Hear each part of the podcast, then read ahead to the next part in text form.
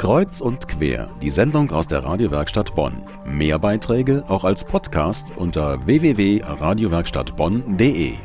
Ich will Ihnen ja jetzt auf keinen Fall irgendwie Angst machen, aber Sie wurden gnadenlos getestet in der letzten Woche und ohne dass Sie oder die meisten in Bonn etwas davon gemerkt haben.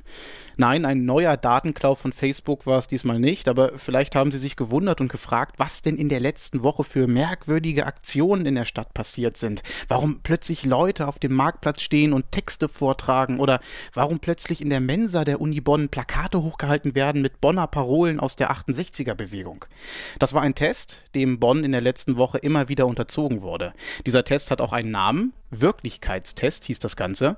Ein Test, über den mein Kollege Christian Klünter mehr wissen wollte. Der Wirklichkeitstest begann jeden Tag ganz offiziell mit einer Pressekonferenz. Statt fand das Ganze in dem eigens dafür errichteten Testzentrum direkt am Bonner Marktplatz.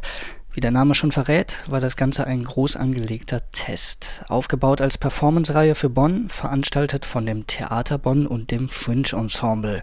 Und von diesem Testzentrum als Ausgangspunkt ging es dann hinein in die Stadt, um mit den Aktionen nachhaltigen Eindruck zu hinterlassen. Dazu einer der beiden künstlerischen Leiter des Wirklichkeitstests, Jens Kerbel. Wir versuchen mit dem Wirklichkeitstest die Stadt zu erobern, also das Theater und die Wirklichkeit zusammenzubringen.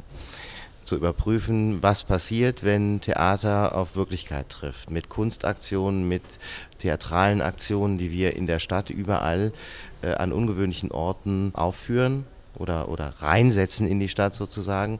Es geht vor allen Dingen um die Reaktion des Publikums. Das Publikum sind in der Regel dann die Passanten, die auf die Aktion treffen. Und wir versuchen zu analysieren äh, und zu beobachten, wie die Reaktion dieser Passanten aussieht. Und dadurch, dass die Passanten beobachtet und einem Test unterzogen werden, werden auch sie direkt in die Performance mit einbezogen. Die Einheit von Theater und Wirklichkeit ist erreicht. Man geht nicht mehr bewusst in ein Theater, um ein Stück zu sehen, sondern merkt vielleicht erst nach und nach, dass das, was da gerade geschieht, eingeübt und geplant ist. Ein Beispiel dazu, so wurden im Stadthaus Texte aus der Odyssee von Schauspielern vorgelesen. Die Reaktion von spontanem Applaus bis hin zu der Androhung, die Polizei zu rufen, da doch ganz offensichtlich ein Verwirrter plötzlich der Meinung ist, Texte in einem öffentlichen Raum vortragen zu müssen. Doch beides, ob es nun große Zustimmung oder strikte Ablehnung ist, zeigt eine Reaktion der Bonner Bürger. Und genau das war das Ziel des Wirklichkeitstestes, wie der andere künstlerische Leiter des Projekts Frank Heul verrät. Wenn wir ein Ergebnis haben und sagen können, aha, da ist sowas, da ist die Reibung da, da ist das Interesse, das Desinteresse, die Verwirrung existiert, dann finde ich, hat der Wirklichkeitstest mit Betonung eben auf Test ein Ergebnis gebracht und das ist positiv. Danach suchen wir ja.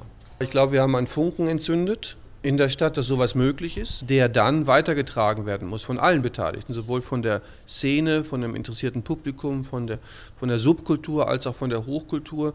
Und was dann daraus als Form entsteht, das müssen wir mal gucken. Ob und in welcher Form die Performance des Fringe Ensembles und des Theaters Bonn nachhaltige Wirkung erzielt hat und ob zunehmend der öffentliche Raum auch von Passanten dazu genutzt wird, eine Performance zu veranstalten und so Theater und Wirklichkeit miteinander zu verknüpfen, bleibt abzuwarten.